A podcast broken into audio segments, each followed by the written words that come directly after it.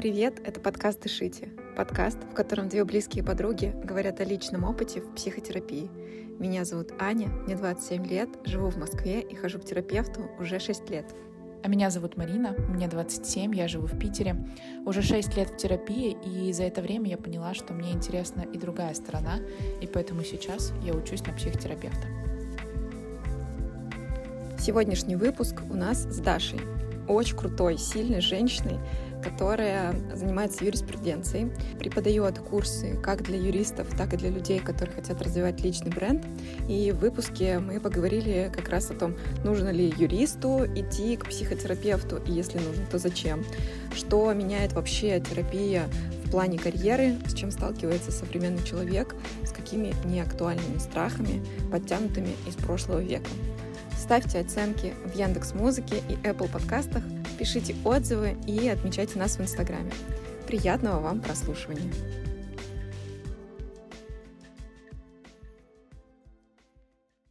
Даш, ну самый первый вопрос, который мы задаем гостям, скажи, пожалуйста, как бы ты представила себя нашим слушателям? Я юрист, еще, еще чувствую себя юристом, я а, преподаватель и предприниматель. Вот, и сейчас еще специалист по формированию личного бренда для а, экспертов. Вот я думаю, что мы э, про личный бренд с тобой э, чуть-чуть потом сделаем такую петлю, потому что здесь есть такой вопросик, как раз связан тоже, как мне кажется, с психологией, с психотерапией. Вот. Однозначно. Да, будет интересно послушать твое мнение. Ты так интересно сказала, я чувствую пока себя еще юристом. Можешь пояснить, как это? Почему это так? А, ну, потому что я уже приняла решение, что я ухожу из профессии, но поскольку со мной это было так долго, ну, там, 10 лет я работала, плюс учеба, я всегда говорила, я юрист, я юрист, и у меня еще привычка осталась, никуда ее не могу деть. Поэтому, когда меня спрашивают, кто ты, первое, что я хочу сказать, я юрист. Потом вспоминать, так, погодите, я уже не юрист, но я в таком сейчас переходном состоянии нахожусь в ответе на вопрос, кто Ничего я. себе. А это уже известная какая-то новость, что ты уходишь из профессии, ты, там уже твое какое-то решение? Да, да, да, это решение, которое достаточно долго вынашивала. Я, у меня была такая тизер, когда еще год назад сказала, что я ухожу из профессии, потом такая, нет, кажется, нет, там откатываем обратно. И вот а, где-то месяц, два месяца назад я сказала, что все, точно. Я решила окончательно, я больше не занимаюсь юриспруденцией я больше не работаю как юрист. Ну тогда сам вопрос у меня просто на, как это, на губах застывает, хочу скорее его задать. На это как-то повлияла твоя терапия? Да, однозначно. Терапия вообще сильно повлияла на мой путь где-то 4 года назад. То есть все, все перемены запустились, когда я начала работать в терапии. Я просто начала лучше-лучше в себя копаться. Ну и, и через 4 года я просто поняла, что это не совсем моя профессия. Да, она мне очень много дала, она классная, но это не моя профессия. И я смогла понять, а что же мое. И сейчас вот простраиваю путь к этой своей будущей профессии. Я еще туда даже не зашла. Офигеть. Да, но я осознала, как бы, я верю, что все в жизни не случайно. Я поняла, что без юриспруденции не получилось бы зайти туда, куда я хочу. Это та важная ступенька, которую нужно было пройти. Обалдеть. Мне очень хочется тебя поздравлять. Да, это очень круто. Мне кажется, это офигенное решение. тебе, какая ты молодец, просто. Вносите шампанское, вносите цветы. Молодец. Спасибо, спасибо. На самом деле это такое, как очень важное решение было и очень важное осознание, потому что вокруг меня, ну, я работаю с юристами, это вообще мой, вир, мой мир, я, а, мой муж юрист, мои друзья юристы, я работаю с юристами, общаюсь с юристами, обучаю юристов, везде юристы, вот, и отделиться от этого мира, понять, что, ну, как бы, ну, это не совсем твой мир, было так, ну, страшно даже. Первый раз, когда эта мысль мне пришла в голову, там, на терапии, я от нее закрылась, убежала, да вы что, как бы, это все мое, здесь уже столько вложено сил и денег, и времени, я не могу от этого отказаться. И вот постепенно-постепенно я приходила к мысли, что да, это классно, все, что было, но это не совсем все-таки мое. Офигеть, это очень круто, Даш. Такая ты смелая девчонка, прям офигенно. Ты еще так рассказываешь, типа, да, как живу, все вот это вот. С таким ощущением очень круто. Я реально, блин, поздравляю, ты топчик, молочина.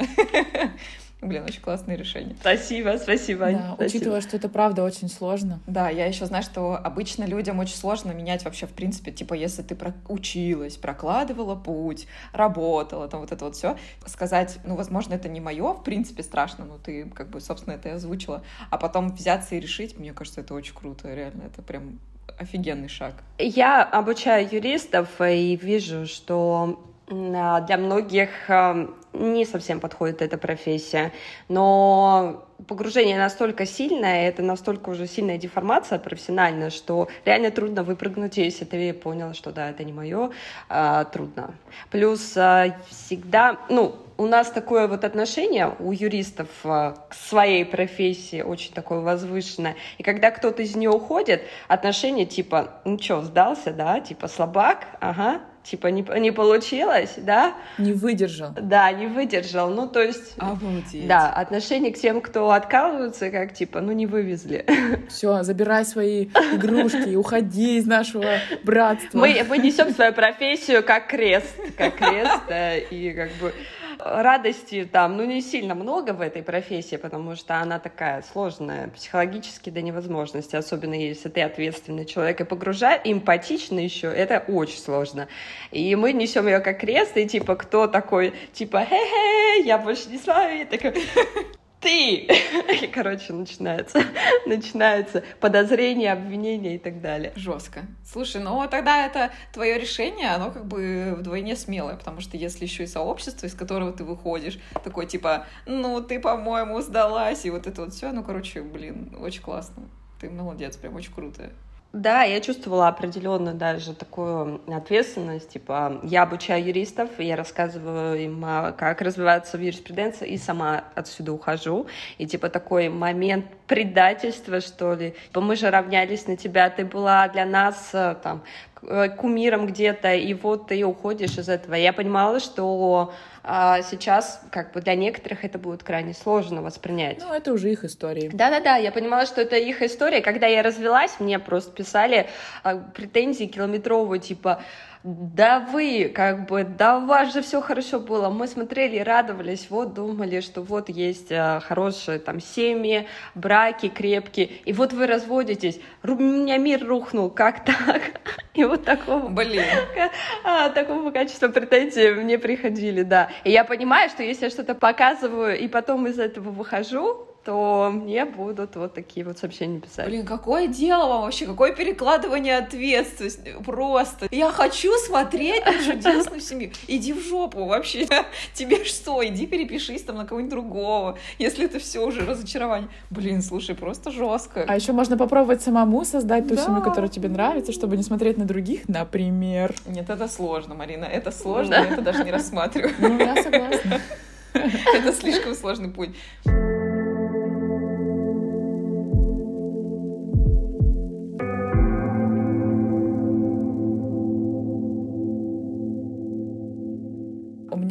Два вопроса. Даже пока ты рассказывала, действительно очень э, круто, сильное решение.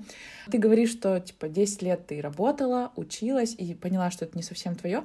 А как выбор происходил профессии юриста? У меня, конечно, есть предположение, что, возможно, там это общество как-то помогло, да, может быть, там родители где-то подсказали, куда тебе поступать. Вот вроде юрист, классная профессия.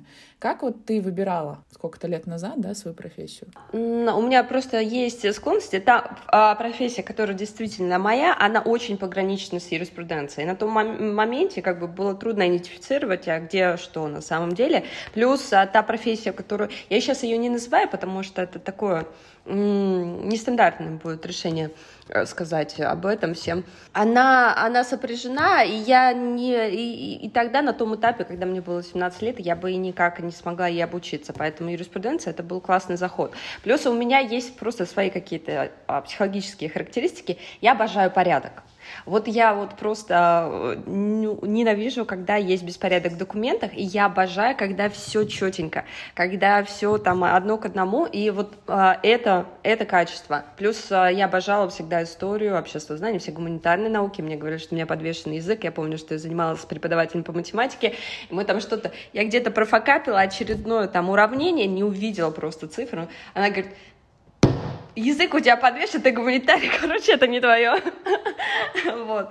И этот момент, плюс юристы мне всегда казались такими интеллектуалами, такими, типа, а, фау-фау, а, людьми, которые могут решить любой вопрос, могут себя защитить, а чисто интеллектом, не физической силой, а там, что-то кого-то приструнить, поставить на место и так далее. Меня вот это все привлекало, Поэтому я выбрала юриспруденцию. Угу. Ну и вот из этого вытекает второй мой вопрос. Ты сказала в диалоге, что не всем вообще юриспруденция подходит. И есть какие-то определенные психологические качества, которые должны быть у человека, чтобы он смог быть юристом. Я на самом деле с этим согласна. У меня вот представление о юристах, что они такие действительно очень четкие, им как бы палец в рот не клади, потому что иначе они тебя просто задавят своим авторитетом, своим вот этим интеллектом, острым умом, да. И вот поделись, пожалуйста, какие они должны быть, какие психологические характеристики должны быть у юристов? А, это в первую очередь проблемы других людей тебя а, должны интересовать. Тебе не должно быть а, пофигу, и ты не должен вот находиться в позиции «моя хата с краю», потому что юрист — это человек, который помогает. К нему приходит и тяжелый, там, сложный какой-то конфликт момент, и говорит, помоги, разберись, пожалуйста, подключи сейчас свои ресурсы, свой интеллект для того, чтобы придумать для меня решение. И тебе это, в принципе, должно быть, ну, грубо говоря, не впадло, что сейчас к тебе приходят и просят а, решить вопросы. Вот. И а, я понимаю, что юрист должен быть вот таким человеком, которого люди, в принципе, интересуют, и их проблемы интересуют.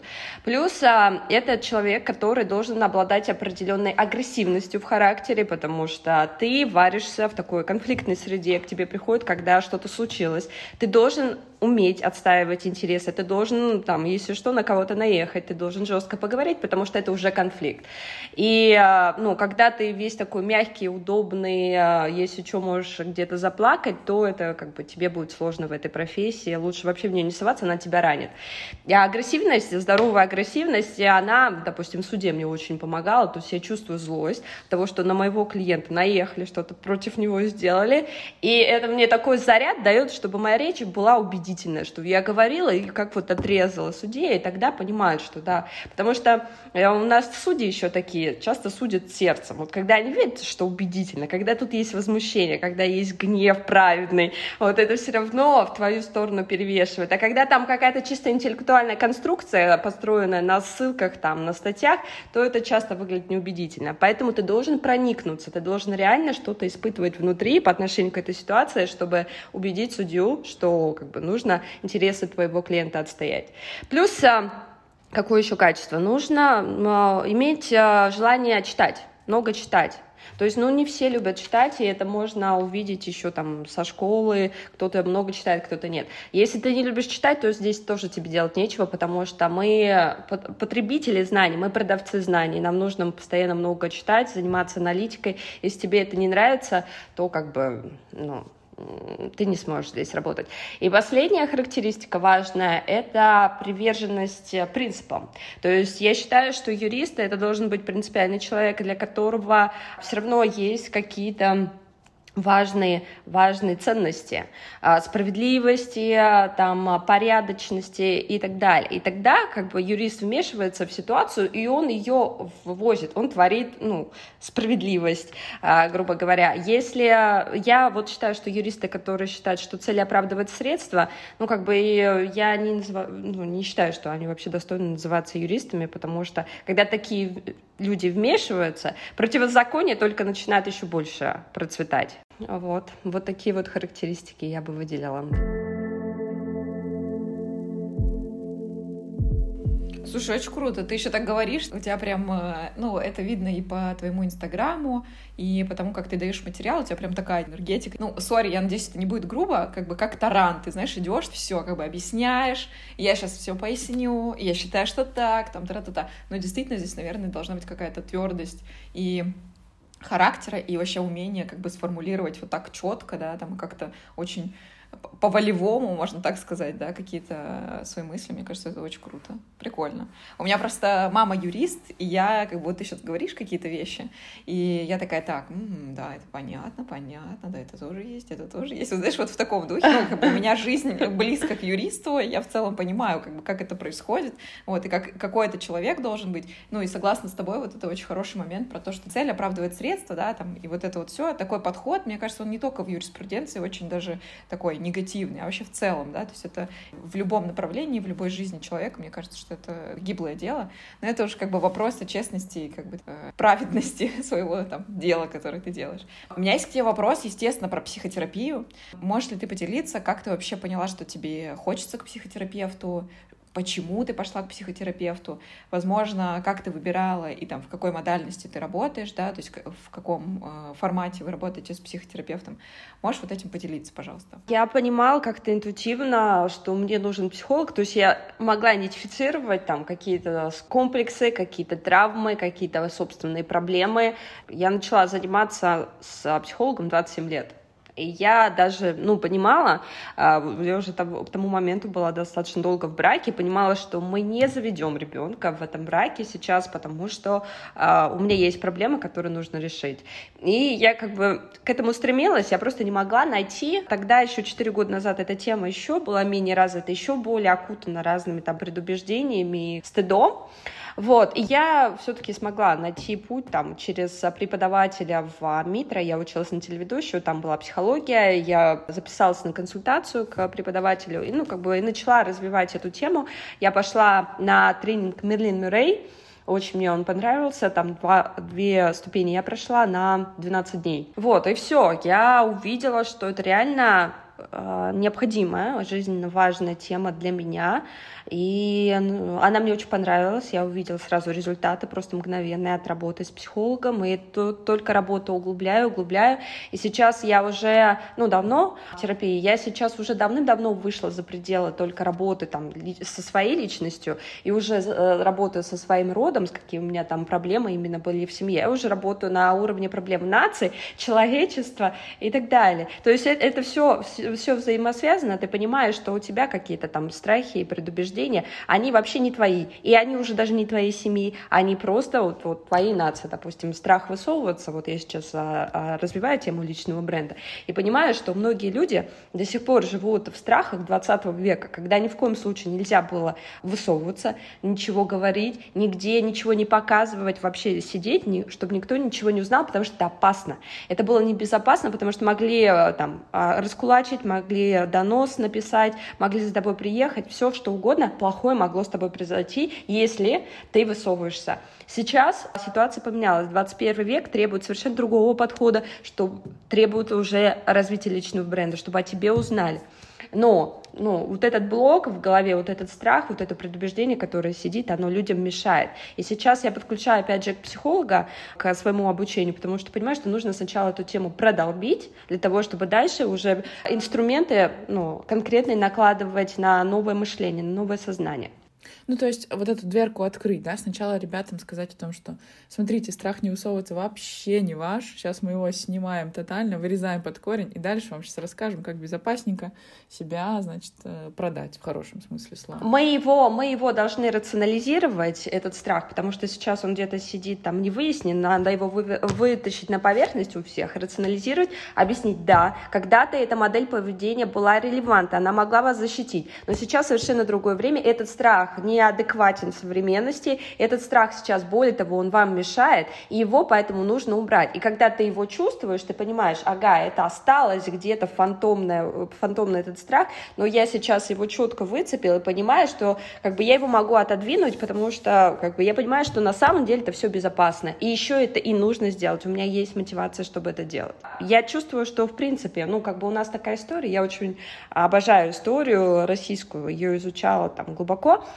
понимая, что с таким бэкграундом, который у нас есть, нам, блин, нам всем поголовно нужно работать с психологом, потому что у нас столько а, нелюбви, столько ненависти было, столько страхов, столько стереотипов, что это все нужно прям раздолбить для того, чтобы мы просто все вместе, как государство, как общество, вышли совершенно новый уровень. И у меня даже в связи с этим появилась мечта. Я бы хотела быть меценатом сети а, психологических центров по стране, чтобы вот у нас были такие очаги здоровья, чтобы люди могли приходить туда и ну, оздоравливаться. И популяризирую психологию тоже как могу там через свои социальные сети.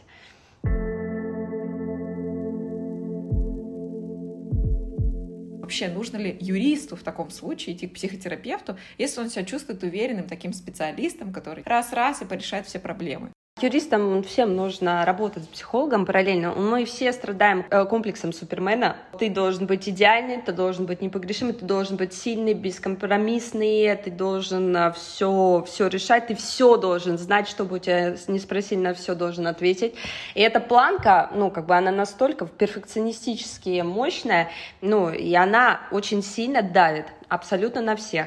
Когда случается проигрыш, а он случается у всех, абсолютно у всех, и это нормально, там а, каждый по-разному проживает. Я проживала, ну, очень болезненно, когда проигрывал процессы, там и слезы, и нервное напряжение, и там чуть ли не депрессия, и вот сейчас вокруг меня коллеги там старше меня, и как бы а те, кто были моими кумирами, я начала с ними общаться, я вижу, они также болезненно проживают этот момент с проигрышами.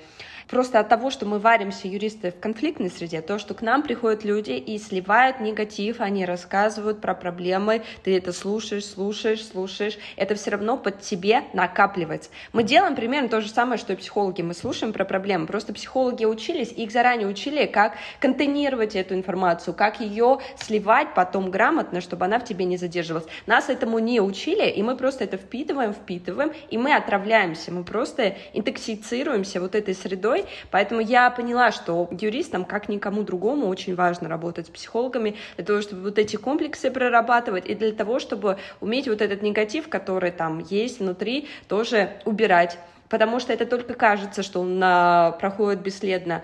Он не проходит бесследно, и я как-то задумалась об этом, когда услышала а, девушку, которая рассказывала, как она работала в колл-центре Мегафона. И она говорит, это просто жесть. Люди звонят абсолютно разные и могут такие вещи тебе говорить, что, ну, просто, мама дорогая, говорит, и я нормально реагировала спокойно, держала себя в руках, всем отвечала даже самым-самым ебанутым, грубо говоря. И, говорит, до того момента, как я, а, у меня случился конфликт с мамой, вот два года я работала, говорит, и меня прорвало настолько, я начала вот этими же словами ей говорить. И из меня вот просто все это полилось наружу. И она говорит, я тогда испугалась так сильно, что я тут же написала заявление об увольнении, потому что поняла, что эта информация никуда из меня не делась. Просто я ее воспринимала, накопилась, и вот меня прорвало в конфликте. И знаете, вот а, еще была ситуация, я забыла, как а, зов, зовут, а, звали журналистку, которая сожгла себя перед зданием МВД это такое... Я не знаю про эту историю, жесть. Я не сильно погружалась в эту ситуацию, я не помню, как ее зовут, но как бы я знала бэкграунд, что это человек, который а, занимался проблемами тоже. Она в политической, она с политзаключенными, она с какими-то политическими проблемами работала, то есть со сложностями, которые у людей возникают.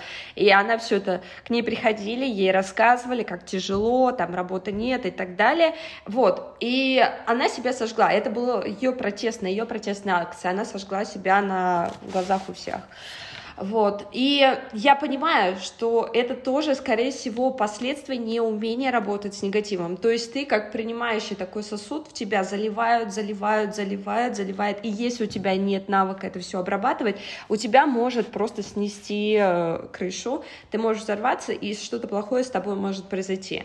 Поэтому, как бы это не шутки, и реально, ну, юристам нужно научиться работать с негативом. Тем людям, которые работают с негативом, нужно это иметь в виду, что нужно быть осторожным с этим моментом. Я даже сама вот как блогер понимаю, что мне нужно быть осторожным, потому что я начинаю, допустим, говорить о каких-то темах политических, там, каких-то конфликтах, о каких-то сложностях, и это открывается портал, то есть мне все начинают писать о том, что помогите наш мальчику, наш мальчик умирает, там собачку где-то убили, тут, э, короче, бабушки, там, э, бабушка умирает, потому что у нее нет денег, и это все, и ты начинаешь вот просто как приемник для вот всех бед мира, и ты можешь в какой-то момент это все не вынести. И это нужно очень порционно и аккуратно даже для своей психики воспринимать. Вот, поэтому я на что-то реагирую, о чем-то говорю, а что-то отсекаю так, что не читаю, просто сразу дисмисс, дисмисс, дисмисс, потому что понимаю, что я не хочу сейчас себя грузить этим негативом. Блин, очень жестко. Слушай, это можно сказать, э, в очень положительной коннотации. Мне кажется, что нужно ходить к психологу, потому что я вот поняла, что я самый важный человек у себя, там, забота о себе, комфорт, тра-та-та. А можно через э, негативный опыт посмотреть, как бывает, когда ты не контейнируешь, когда ты просто копишь вот все это дерьмо внешнего мира в себе, и что может произойти. Блин, вот про эту ситуацию с сожжением я вообще не знала, и мне кажется, что, ну, таких-то явно гораздо больше историй, и в нашей стране, и вообще по миру, жестокости людей. Это просто жестокости к себе и к окружающему миру. Вообще с, с каждым, э, с каждой группой социальной нужно разговаривать по-разному, на разных языках. Кто-то одни поднимают на э, языке позитива, ты ему скажешь, ты почувствуешь собственную ценность, ты будешь счастливее, радостнее, и они поймут. Юристы не понимают на языке радости и каких-то плюшек. Они на языке прагматичности говорят и на языке, наверное, угроз. То есть ты им объясняешь, ты сейчас можешь деформироваться. И реально посмотри, у нас алкоголизм после 40 это настолько распространенная вещь. И как бы и это еще даже социально такое допустимое. То есть юристы там выкладывают бутылки вина, и типа вот, там сижу под шардоне, там что-нибудь делаю. Алло, у тебя алкоголизм. И как бы лучше сходи к психологу, потому что ты напряжение то же самое, которое которые есть. А снимаешь с таким способом, негативным, психолог бы помог тебе больше гораздо. У юристов такое очень до сих пор предвзято у взрослого поколения. Это значит признать свою слабость, это признать, что ты не способен решать собственные проблемы. А если уж ты собственные проблемы не, спо- не способен решать, что говорить о других? То есть это такая очень тонкая грань, типа на чуть ли не на грани проф не, непригодности к профессии. И плюс еще у нас как бы в обществе есть такой вот тонкий момент. Сказать человеку, да иди полечи головушку, и у тебя что-то с головой не так, то есть это очень такое сильное обвинение, это очень опасное обвинение, это очень такое а, чувствуется действительно, что с тобой что-то не так, ты больной, и это, это ужас. Короче, проще от этого открещиваться, да, чтобы, не дай бог, не заподозрить, что может быть что-то у тебя с головой не так. Вот, и здесь такая гремучая смесь, и а, юристов через вот эту гремучую смесь их нужно прям продалбывать. Я их продалбываю, объясняю, ребят, как бы в выгорание, алкоголизм, это все, что вас ждет, если вы не пойдете к психологу. С психологом нужно работать, особенно если вы работаете там как в семейке, где там вообще просто, ну, дети, дети плачут, там полный расколбас, домашнее насилие, происходит эта тема, которую, ну, не вывести никак самому. Ну, и на таком языке они понимают, да таком понимаю. А как сейчас, э, ну, я понимаю, что, может быть, какую-то супер статистику тебе сложно будет сказать, но тем не менее, вот из твоего окружения много ли юристов посещают психологов, учитывая их отношение к этому? Ну, вот то, что ты сейчас описала. Сейчас мои ученики, мне кажется, уже каждый второй ходит к психологу. То есть мы там и проводили эфиры там внутри юрармии, это вот мой проект юридические, там, долгомесячные. Вот. И мы обсуждали, у нас был эфир про психологов, и мы обсуждали каждый свой опыт, что там, кто чем занимается. И, ну, я вижу, что эта тема уже стала близка. Но у меня еще преимущественно одни девушки. Девушкам гораздо проще, типа, признать, что лучше обратиться за помощью помощью кому-то, и это будет эффективнее и э, быстрее и так далее. Мужчинам сложнее признать, что им нужна помощь, а девушки, они нормально, плюс, ну, я понимаю, что как бы моя аудитория, мои ученики — это продолжение меня. Те ценности, которые есть во мне, они, мы объединяемся по такому принципу, а мне люди приходят, потому что они разделяют со мной эти ценности, соответственно, да, они понимают, что психологу важно ходить.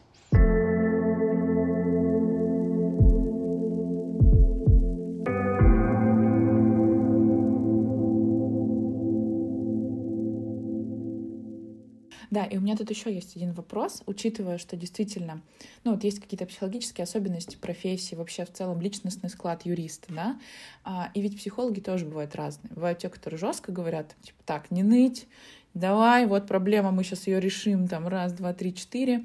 А есть такие очень мягкие, да, которые сначала, опять же, там, обволакивают заботой, поддержкой и так далее. Вот мне хочется узнать, как у тебя было, как ты с, с психологом, вот ну, как это, щупала вот эту общую, общий язык. Долго ли это проходило? Сопротивлялась ли ты, а, ну вот, если оно было таким мягким вхождением? Ну, на самом деле, я а, понимала, ну, долго искала профессионального психолога, потому что я понимаю, что тема, во-первых, новая, здесь очень много людей, которые прошли курсы, и вообще психология не имеет никакого отношения, и это сейчас может все навредить. И э, у меня свои индикаторы, свои маятники, ну, как это, акценты, на которые обращаю внимание, когда принимаю решение, что дальше я не буду работать с психологом. Вот когда психолог дает советы и говорит, мы будем делать так, так, так-то, или когда он тебе что-то жестко говорит, или когда он, наоборот, тебя провоцирует на какие-то хорошие э, эмоции, когда ты уходишь после него, чтобы ты с хорошим настроением остался. Я вижу, что это манипуляции. Абсолютно точно. И, и я уже на опыте, то есть у меня где-то 9 психологов было, поняла, что есть и психологи опасные. И даже вот э, у меня прям пример, мне моя бывшая подруга, э, посоветовала психолога, я сходила к этому психологу, я поняла, что это человек, который подсаживает на свою абонентку, который на самом деле не решает никакие вопросы. И благо у меня уже был опыт, я понимала, как конкретная ситуация должна разбираться, и оценивала ее работу. И я поняла, что она не умеет разбирать ситуацию, она не умеет работать с эмоциями, она может разговаривать, она может с тобой как вот как подруга говорить, но это не та, не та цель, за которой ты приходишь к психологам. Потом я увидела, что она вот всегда оставляет тебя в хорошем настроении, типа, вот она говорит сейчас, типа, плохое, ну давай сейчас мы что-нибудь хорошенькое, чтобы ты ушла веселенькая, бодренькая. И поняла, что она еще и выбирает себе определенный типаж клиентов, то есть она там женщина, сколько ей там, 40-45 была, нет, больше, по-моему, 50, и у нее дочь тоже блогер, а, ей 22, по-моему, или 25, и вот она выбирает себе клиенток примерно такого же параметра, и она начинает выстраивать уже не чисто такую деловую модель общения, абстрагированную, когда ты не переносишь на клиента свой опыт, она нам начинает маму заменять, она выстраивает с нами отношения мама-дочка. И вот те, у кого а, есть проблемы с мамой, те очень жестко на нее западают. И моя подруга, она на нее прям подсела, она уже просто сублимацию включила, и она уже 4 года с ней работает. И я вижу, что ее состояние... Э, мы не общаемся, потому что в том числе я, я поняла, что там есть определенные сложности. Я смотрю на нее, я вижу, что ее психологическое состояние ухудшается. И вообще ей уже пора идти к психиатру. Но она продолжает э, заниматься с психологом этим, и я понимаю, что та просто вытягивать деньги. Да, я надеюсь, она не намеренно это делает. Если она это делает намеренно, то, ну, как бы ее вообще можно было, я не знаю, засудить за это. И вообще ответственность вплоть до уголовной. Потому что на ее глазах человеку откровенно становится хуже у него уже проявление психологических а, каких-то сильных, а, сложных а, процессов на лице, причем а она продолжает с ней работать. Я, я это все поняла, я очень быстро выпрыгнула, отработав с этим психологом, и я понимаю, что я ничего не могла сказать э, своей бывшей подруге, потому что у нее очень такая теория с личными границами очень жесткими, типа ты ничего не можешь сказать, потому что это все, по ее мнению, нарушало ее границы, и нужно, ну, как бы, конфликт лучше, лучше было молчать. И сказать, что твой психолог а, вот такими вещами занимается, это, во-первых, бы разрушило ее там мир на том этапе, потому что у нее реально очень сильная связка. Она уже ее воспринимала как маму, и там, короче, жесть. Я, я поняла, что не все психологи одинаково полезны, что нужно их менять, что нужно смотреть, э, как они работают. Очень важно, а, чтобы психолог не погружал тебя в свой мир, не, не начал тебе навязывать э, свое мировоззрение, свою, свой стиль жизни, особенно там просто так, знаешь, вот как поступить такой, ну, я бы вот поступил вот так, вот мой жизненный опыт такой, вот он не должен тебе твой жизненный опыт навязывать, и не должен тебе навязывать готовые решения, он должен тебе грамотно задавать вопросы, чтобы ты как-то максимально в таком э, состоянии одиночном, э, одиночного мышления с грамотным вопросом просто начал там копаться в себе, там и что-то у тебя запустилось в голове, какие-то новые мысли, новые паттерны ты увидел, новые, все новое. И пришел сам к новому решению. Вот, вот так должен работать психолог. Но ты в итоге нашла своего специалиста, с которым прорабатываешь? Да, я нашла своего специалиста. Мне очень понравился метод а, регрессивной терапии. И я увидела, что он невероятно быстро дает результаты. И вот сейчас занимаюсь а, своим психологом, который, кстати, я его привлекла уже под все свои проекты, потому что вижу, что он талантливый, что он действительно очень умеет очень грамотный вопрос задать, который моментально меняет твое убеждение, вот просто моментально. И э, я с ним вот сейчас, мы 20, 26 часов терапии, я хочу там добить, может, до 40 вот так вот с ним. И вот ты добьешь до 40 и, и хочешь поменять или как? Не, но все равно я чувствую, что какой-то ты доходишь до определенного момента, и все должно прижиться. Должен отпустить ситуацию и просто пожить без всего и э, позволить этому распуститься внутри себя новым убеждениям, новому мировоззрению.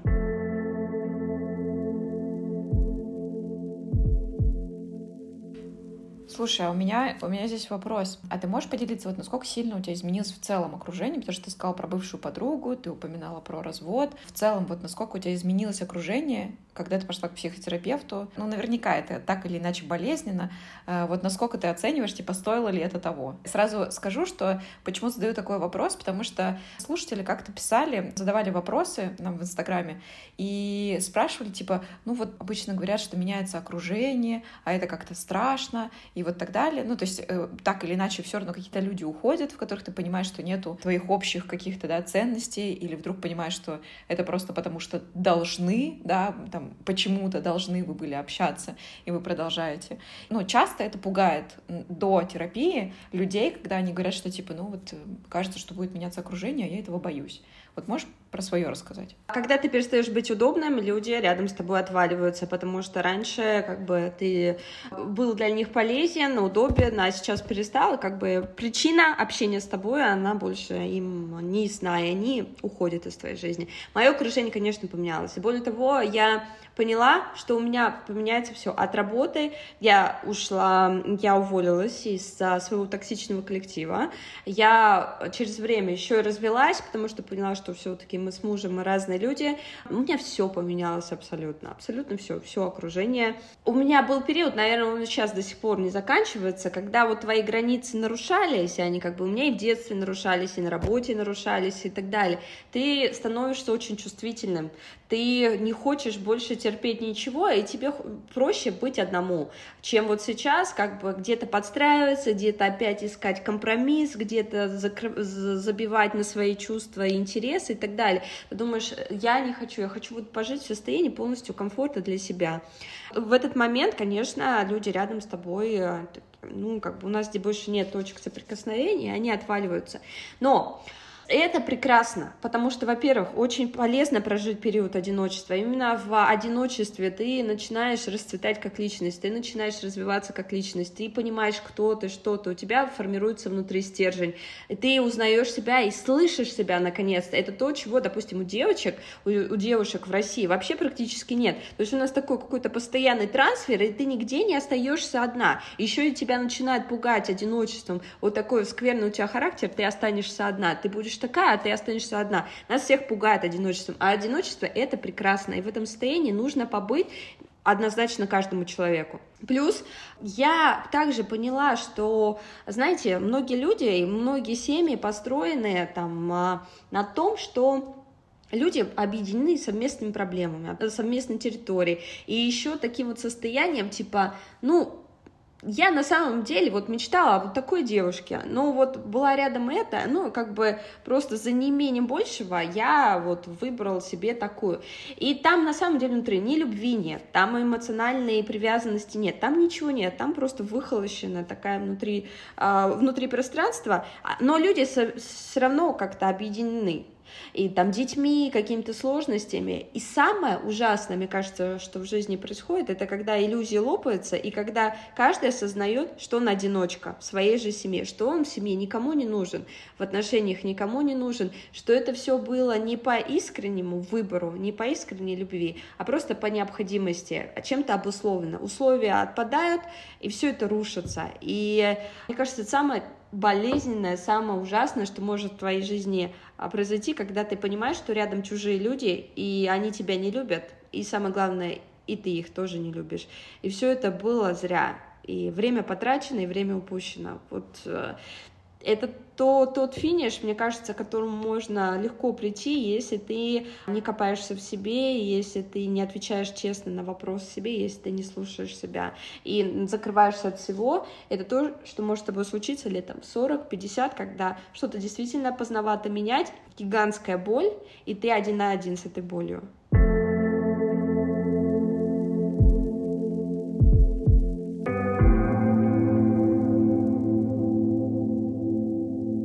Слушай, я хотела тебя спросить, поскольку ты, ну, все-таки занимаешься обучением, да, там ты, у тебя есть проект Юрармия, у тебя сейчас идет проект по личному бренду.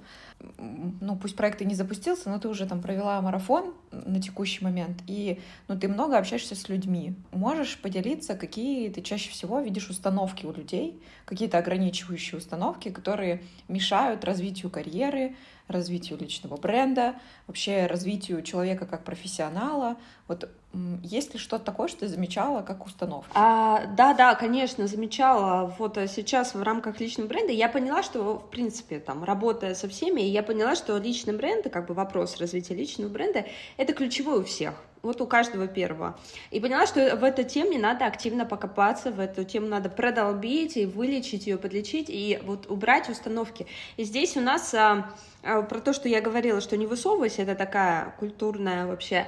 А у нас очень много стыда, стыда за то, что ты что-то сейчас не то сделаешь, что ты какой-то не такой, что ты сейчас кривляешься, что ты плохо говоришь, что ты тупой там и так далее. И вот у нас как-то такое перфекционистическое общество, очень требовательное, что все должны быть идеалом. А если ты что-то где-то не дотягиваешь или ты ведешь себя как-то по-другому, чем принято, э, тебя начинают стыдить за это очень сильно. И вот у нас в нашей культуре стыд — это такой сдерживающий фактор для всех, для индивидуальности, для проявления себя настоящего, для радости, даже для того, чтобы просто петь и танцевать.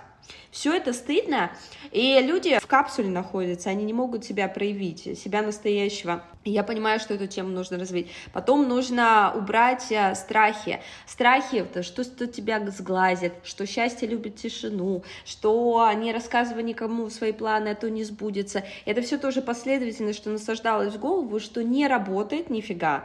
И это нужно убирать, потому что, ну, как бы, не рассказывай планы, ну, алло, как бы личный бренд, вот по одной его модели крестоносица называется, так и строится, что ты говоришь, я хочу быть классным специалистом, вот у меня такой план, и я вам сейчас покажу, как я к этому иду, и показываешь. А если ты пока не сделаю, не скажу, какой личный бренд, не будет личного бренда, то есть здесь явно такой этот конфликт, такое противоречие, да, которое нужно убрать для того, чтобы люди начали что-то делать и показали свой путь, и вдохновили других, и доверие получили от того, что все видят, как ты работаешь, чему ты идешь, что ты стоишь, как ты действуешь, какие у тебя результаты.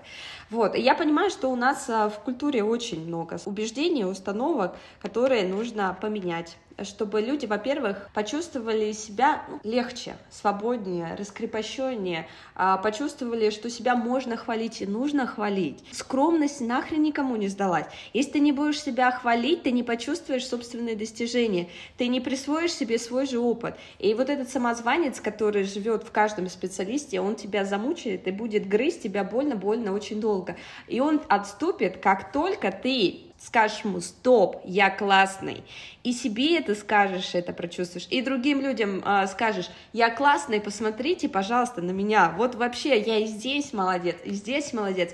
И для других людей тоже, не, я смотрю вот на тех, кто рассказывает про свои достижения, и мне приятно, мне приятно на это посмотреть, мне приятно посмотреть, как человек раскрылся, на, насколько он красив в своих достижениях, в своем профессионализме, это просто приятно. И еще классно, что к такому специалисту можно обратиться, и для того человека, который говорит всем, я классный, он тоже, в нем растет а, достоинство внутреннее, в нем растет ощущение своей экспертности, в нем растет уважение к себе, радость от жизни. То есть это со всех сторон очень замечательно. Но нас так боялись вырастить эгоистами, нас так боялись вырастить какими-то плохими людьми, что нас сразу загнобили какими-то установками, что ты должен думать об обществе, ни в коем случае не должен думать о себе, ты должен скромно охуенно, качественно делать свою работу и ни в коем случае не говорить об этом, потому что подожди, другие похвалят, и тогда это социально приемлемо. Эти все дурацкие установки, которые предавали нас, самих же, для себя.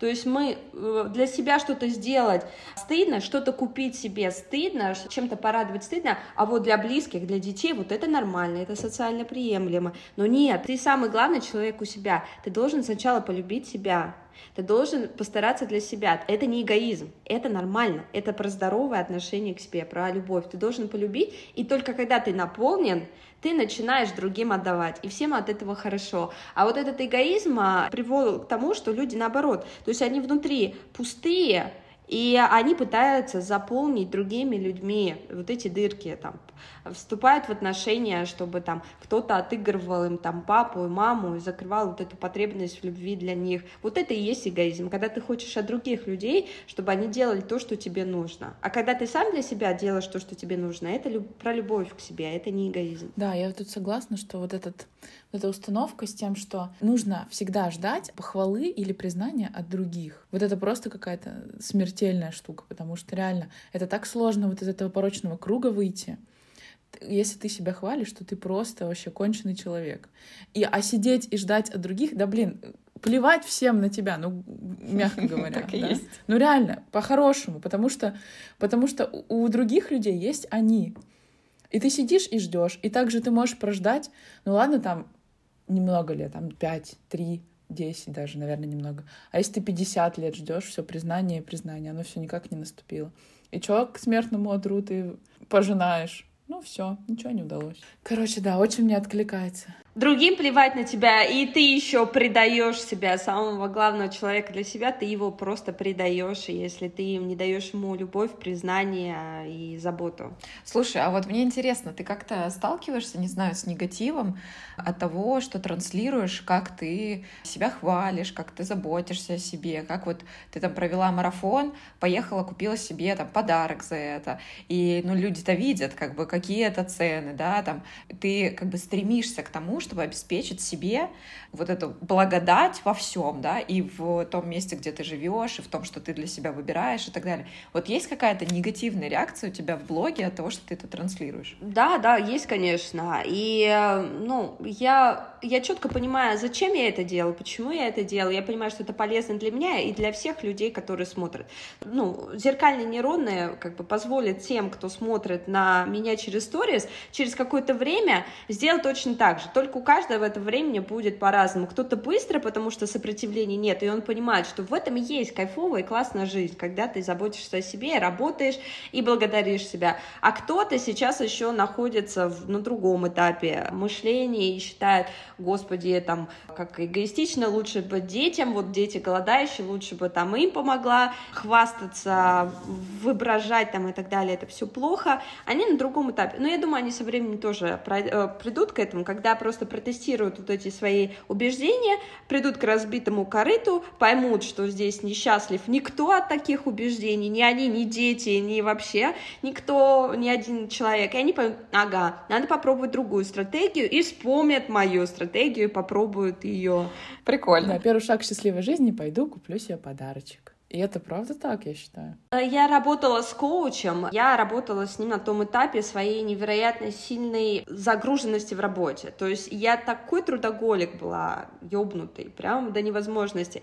И я могла отдохнуть только если я заболею. Я начала работать с коучем, он говорит, понимаешь, ты столько делаешь, что если бы ты приложила свои усилия в нужное место, в нужную точку, ты бы уже миллиардером стал. Потому что даже миллиардеры не делают столько, сколько ты делаешь. Ты понимаешь, ты распыляешь свою энергию просто вообще в пространство, накопи ее и направь. И, пожалуйста, позволь себе отдохнуть. И, пожалуйста, прочувствуй то, что ты делаешь. Даже начни за свои победы их накапливай, фиксируй их какими-то приятными моментами, празднуй их, благодари себя, покупай себя. У тебя должно вот из всех твоих паттернов твой мозг как условно рефлекс выработался. Я что-то сделал классно, я себя похвалил. И это его стимулирует и дальше и дальше больше работает. Потому что мозг не дурак. Если ты э, его напряг и потом никакую плюшку не дал ему, он тебе скажет следующую fuck you, я не буду работать, не, что хочешь делать, я буду прокрастинировать, лежать, иди ты в жопу.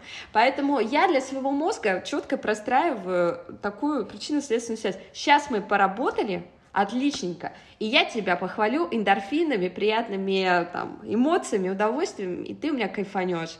И вот так мы в ладу с моим внутренним ребенком и мозгом движемся от цели к цели, все выше, выше и выше. И я вижу, что это реально очень классный способ а, для того, чтобы что-то достигать. Слушай, ну тут есть второй акт у пьесы, вот у этой, да, как похвалить себя. Нужно же реально четко знать, что тебе надо. Что надо не обществу, да, например, купить какой-нибудь супердорогой подарок, хотя он тебе вообще не нужен, ты не этого хочешь, а правильно прочувствовать, что именно для тебя важно, что вот в моменте, как это, похвалы своей, да, что тебе сейчас хочется. И это же тоже пипец как сложно. Это пипец как сложно, это опять же тоже из нашего а, воспитания идет из общества, то есть а, хочу становится на каком-то этапе стыдно сказать, я, я делаю потому что хочу, типа, ты чё, как бы надо, какое хочу. И вот э, с детства там губозакаточная машинка, которая, мне кажется, у всех была, она была у всех абсолютно, она сделала самое ужасное, она убила «хочу», она убила желание, поэтому желание нужно реанимировать, потому что ты можешь что-то делать только если ты чего-то хочешь. Я как начала реанимировать? Я просто методично писала списки своих желаний, и сначала было сложно даже написать, а чего я хочу, то есть, что, ну, как бы, давай просто фантазируй, чего хочу, ну, примерно это, это. Я начала из этих списков потом более-менее такие, знаете, горячее желание, где вот не просто фантазия, а вот что-то чувствую, какой-то вот есть отклик на это. И их вы отдельно выписывать, детализировать, углублять, углублять, углублять. И я раскачала опять вот этот а, навык желать, хотеть, и все, в абсолют его вывела, и сейчас я вот четко могу уже, я очень быстро принимаю решения, моментально. Я, я хожу в магазин и все могу купить там, очень много всего, за полчаса, потому что я четко знаю, что я хочу. И у меня так вот, я смотрю, хочу, хочу, все, делаем. Не хочу, не хочу, отказываем. И вот этот мой внутренний комплекс хочу, не хочу, он мне очень помогает э, идти и там, то есть я поняла, я хочу вот эту сумку, я люблю брендовые вещи, все, для меня это идеальная похвала, и я пойду сейчас себе ее куплю. И у меня есть там сложная система ранжирования. Хочу вот на такую сумму, хочу на большую. И я тоже простраиваю свою работу в зависимости, ну, я понимаю, сейчас вот у меня цель следующая, Porsche Cayenne. Понимаю, мне нужно проделать вот это, это, потому что хочу. И даже вот когда на марафоне, у нас вот марафон по личному бренду, у нас последний день там случился очень сложный момент, у нас было куча накладок, а организационных отвалился интернет, плюс ли, в личной жизни тоже у меня такие пертурбации были, и я в какой-то момент просто ушла в ванну, там 10 минут поплакала, потому что у меня накопилось уже напряжение сильнейшее. Потом я такая собралась, помедитировала, вспомнила, о чем я хочу, и у меня опять энергия поперла, я села перед камерой и такая, эй, ребята, привет, встречаю вас на третьем дне марафона, очень рада вас видеть, и погнали дальше. Вот, это очень помогает. Да, это про то, что понять, что тебя, тебя сейчас напряжено, пошла проревелась, пошла поперла дальше к своему желанию, потому потому что ты четко знаешь, что ты хочешь. Ну, это очень круто, мне кажется. Вообще огонь. А нужно, нужно слушать себя, нужно себе доверять, то есть тоже такой момент, ты не, не всегда можешь себе доверить, потому что думаешь, а вот, возможно, лучше было бы не то, что я хочу, вот это, допустим, там меня приглашают на какую-то встречу, и ты думаешь, я хочу остаться дома, но это была бы полезная встреча, и у тебя вот начинается внутренний ребенок и внутренний родитель. Родитель тебе объясняет, почему это нужно сделать, ребенок говорит, ну я не хочу, и ты такой, ну кого выбрать? Выбираешь э, родителя, потому что надо. Я в последнее время стала выбирать больше все-таки ребенка и хочу, и стала на это ориентироваться. И ну, чувствую, что я так себя комфортнее чувствую. Мне кажется, здесь такая штука, что типа, когда ты очень долго вот эти вот хочу ребенка игнорировал и делал потому что надо, да, потому что с позиции родителя, то когда ты начинаешь себе позволять выбирать то, что хочется ребенку, да, остаться дома, никуда не идти, там, от чего-то отказаться и так далее, мне кажется, что, ну вот это часто говорят, типа, я вообще, если я себе все буду разрешать, то я вообще обленюсь, буду лежать там на диване постоянно, тра-та-та. Э, мне кажется, это вопрос как бы насыщения, да, то есть, во-первых, у тебя как бы там все спустилось уже вниз, и там ни о каком удовлетворении детских желаний, ну, твоих детских желаний, вообще речи не шло. И, по-моему, надо сейчас как бы вот восстановить вот этот вот баланс для того, чтобы ты хотя бы дошла до уровня как бы нормы, когда ты реально все хочушки своего маленького внутреннего ребенка ребенка, услышала, приняла, и теперь показываешь ему, да, до какого-то периода будешь лежать на диване, там, не знаю, или оставаться дома и отказываться от встреч на протяжении, там, не знаю, какого-то, какого угодно времени, сколько тебе потребуется. А потом ребенок такой, ладно, спасибо, дорогая, я поняла, что ты можешь обо мне заботиться. Спасибо тебе, моя хорошая, я в целом не против сходить на эту встречу. Давай сходим, но только потом меня порадуй. Вот типа такого. То есть, мне кажется, это вопрос насыщения.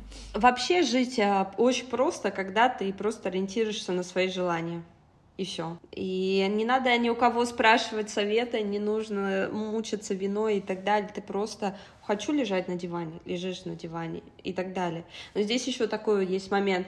Вот внутренний ребенок, у него еще должен быть раскачанный внутренний взрослый, потому что внутренний взрослый, он э, делает так, чтобы желания ребенка, они вообще ну, как бы создавал условия для их реализации, потому что ребенок говорит, я не хочу на работу, я хочу лежать, но ты как бы работаешь в офисе, если ты сейчас не пойдешь, тебя уволят, и ты останешься без денег, и как бы тот же самый ребенок пострадает. Поэтому взрослый должен включиться и подумать, так, я не хочу работать в офисе, вернее, ребенок не хочет в офисе, мы уходим из офиса.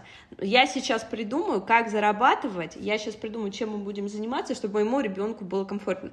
И, ну, собственно, я когда переключилась вот в эту позицию, то, что вот у моего взрослого постоянно там либо списки желаний, либо списки задач от как бы э, от ребенка. И ему по кайфу, ему на самом деле по кайфу вот эта ответственность, потому что, ну, это взрослое качество, ответственность, там, где-то там в мире рубиться, что-то достигать, с кем-то договариваться, там какие-то вопросики обкашливать и так далее. Ему это по кайфу, и он и понимает это, для, для кого он это делает, и для чего он это делает. Равномерные функции распределены психике, то есть здесь э, как бы взрослая позиция, здесь детская, они в балансе, они в связке, и все довольны.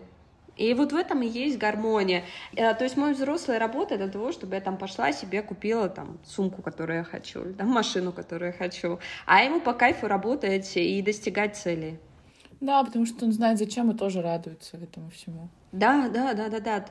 Он, он реально свои силы, свои просто силы, потому что он вырос, он уже мощный, взрослый, у него там интеллект и какие-то ресурсы есть, ему нужно куда-то все это применить, ему нужно почувствовать все вот это, а, весь спектр своих качеств. А когда еще есть цель, то это просто офигенно кайфово.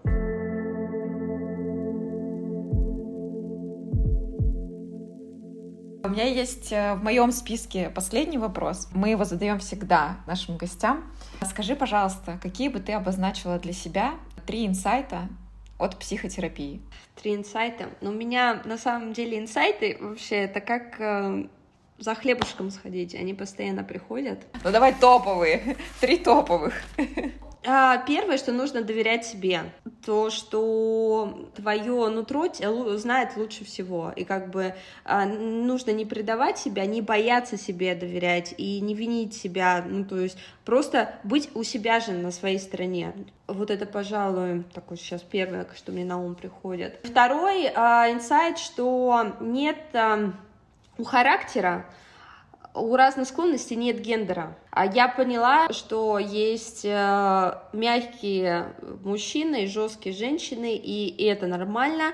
И как бы то деление, которое существовало раньше, оно вообще неуместно. И еще мой третий инсайт, женщины живут в иллюзии, что они слабые, а мужчины живут в иллюзии, что они сильные. Хм. Прикольно. Это прикольно. Вот э, я прям вот так это четко чувствую. Это фраза, которая, ну, просто мне пришло вот это осознание. И оно со мной уже два года, пожалуй, где-то есть. И я так постоянно смотрю вокруг и вижу подтверждение каждый день, подтверждение вот этой фразе. Реально, нам нужно просто... А, тут Курпатов, кстати, недавно написал, что примерно похоже, что мы переоцениваем женскую эмоциональность и недооцениваем мужскую. И вокруг меня как бы так много сильных, мощных женщин, и гораздо сильнее, чем мужчины. Но как-то все равно какое-то ощущение, что мужчина должен быть сильнее. Ну, как бы нет. Ну, у меня столько социальных доказательств мощи и силы женщины, что как бы нам просто нужно сейчас и в обществе поменять подход. Нам нужно вещи назвать своими именами и признать действительность. Не отрицать ее, а признать, как она есть. Ну, я бы, знаешь, еще как сказала, я бы сказала нормализовать, потому что те же женщины, которые гораздо сильнее, да, которые там бизнес делают, дела решают, там вот это вопросики и все остальное, они потом что они встречают?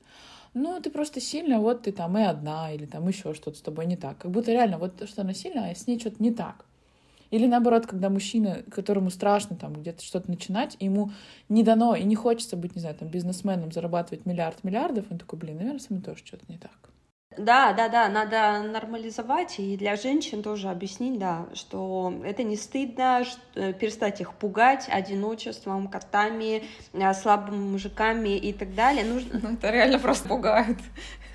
Нужно просто объяснить. Вот есть феминные э, хар- черты характера, есть маскулинные. Ему есть феминные мужчины, есть маскулинные женщины. И это нормально, что феминные и маскулинные притягиваются. Это нормально, если ты сильная такая а альфа, самка, то тебе не нужен рядом альфа-самец. И я вот по себе это чувствую, то есть вот у меня как бы маскулинный характер, то есть я люблю как бы проявлять силу, люблю доминировать, мне нравится достигаторство. Мне не нужен рядом мужчина такой же жесткий, мне нужно более, чтобы он был более заботливый, эмпатичный, нежный, чтобы с ним можно было поговорить, чтобы он мог спросить там, а ты поела, когда я, блин, в своих зарубах там забыла вообще о том, что есть еда. Вот мне нужен такой, и это нормально, я не чувствую чувствую, у меня нет неуважения к такому мужчине, как вот говорят, типа, вот ты будешь просто не. Да с хера ли? С хера ли я его должна не уважать? Эти качества, которые я, наоборот, ценю, потому что я понимаю, что вот он баланс, и вот она гармония в наших отношениях. И и мне не нужно, чтобы мужчина был добытчиком. Я сама добытчик. И женщинам нужно тоже как бы посмотреть там на а, как а, финансовые модели выстраиваются, потому что все а, еще же комплексуют там, мне подарки не дарят, не зарабатывают. Да ты сама лошадь, да ты, блин, все можешь купить и заработать, а рядом а, если ты, вот еще какие э, несоответствия, сильные женщины из убеждения, что они должны быть слабыми, опираются на мужчин рядом, но они притягивают слабых мужчин, не слабых, в феминных мужчин притягивает, они на них опираются со своей силы, и те ломаются под этой силой, просто ломаются. И, ну, а ей нужно просто признать, что она сильная, и это никуда не засунешь. Вот ты сильная, ты родилась такая. Все, перестань играть в хрупкую, робкую девочку. Ты, блин, реально коня сейчас а, остановишь. И это на тебя опираются, и это нормально, потому что ты сильная. Не опирайся сейчас на человека рядом, который не может состязаться с тобой по силе. Просто нужно признать вот это, перестать стыдиться своей силы, перестать стыдиться своей мощи, а, то, что ты можешь справиться с любыми делами, что ты можешь коня на скаку остановить. Перестать этого стыдиться, это признать и зажить просто из этой уже из этого понимания свободно и нормально, спокойно. Mm-hmm. Причем в процессе ты увидишь, что сила человека, который рядом с тобой, не в том, чтобы коня остановить, или там в том, чтобы заполучить все деньги мира и всякое такое, а сила как раз в том, в чем не у тебя сила, в чем ты не можешь как бы себе позволить, или у тебя другая энергия, или что-то такое. Ты просто выдыхаешь, и человек проявляет свою другую силу в заботе, в любви, вот во всем этом окутывании внимания, там вот это вот все. Потому что сила у всех разная и то, что ты там коня на скаку, ну молодец, ну как бы,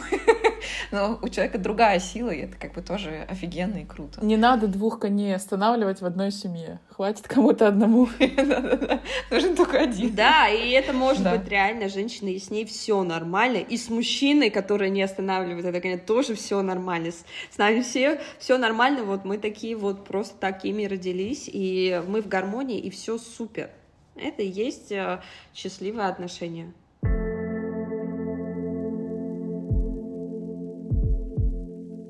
У меня на самом деле в моем списке вопросов все. Марина, у тебя есть что-то еще? Нет, у меня все. У меня остались только благодарности. Даже спасибо тебе большое за то, что ты нашла время. Мне очень понравилось, очень многое мне откликнулось.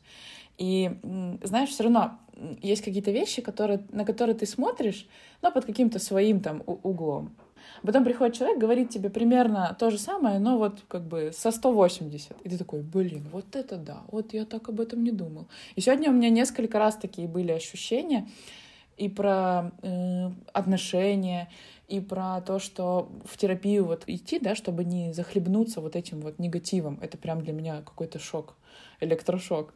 Вот. И правда, спасибо тебе большое за то, что ты с нами сегодня провела этот час. Я тоже, на самом деле, очень благодарна, потому что ну вот как тебе объяснить? Мы, конечно, благодарны всем гостям, просто ну, и за то, что уделяют время, и за то, что делятся своими какими-то историями, своим опытом и так далее. Просто у каждого гостя очень разная энергетика, и в этом смысле по тебе чувствуется, вот знаешь, типа, иногда бывает, что то, какой человек в сторис, да, там, то, какой человек в Инстаграме, это одно, а когда он с тобой в жизни общается, это совершенно другое, и как бы ты понимаешь, что, ну, как бы немножко меняется картина, твое представление и так далее. Но когда вот ты начала что-то говорить, вот в самом начале еще, прям чувствуется, что у тебя просто офигеть, какая мощная энергия, то есть то, что ты транслируешь э, своим внешним видом, своими эмоциями, сторис, инстаграмом, своими курсами и так далее, и вообще своей подачей, то, как ты говоришь, оно абсолютно абсолютно мэчится с тем, какая у тебя энергия, потому что ты просто, ну, как будто врываешься и такая, типа, ребята, сейчас расскажу, и как бы просто, без какой-либо запары, ребят, я понимаю, здесь могут быть проблемки, сейчас мы все разберем. Короче, вот прям очень крутое ощущение от того, что у тебя вот такая, ну, какая-то очень живая, я не знаю, какая-то ну, рождающая что-то в ответ энергия. Вот хочется сказать так, это очень круто, и, ну, не знаю, мне кажется, это просто офигенно, когда у человека так. Это прям ощущение и баланса, и силы, и какой-то вот, ну, такой, ну, внутреннего комфорта и счастья быть собой. Вот это просто очень круто. Вот, спасибо тебе за это, правда. Спасибо большое, мне очень приятно это слышать. Это результат работы долгосрочный, и сейчас я, я нахожусь в этом состоянии, и мне очень хочется им поделиться. Именно поэтому я я подумала, что я хочу упаковать свой опыт, свое мировоззрение, свои знания в том, чтобы э, люди рядом со мной почувствовали примерно то же самое.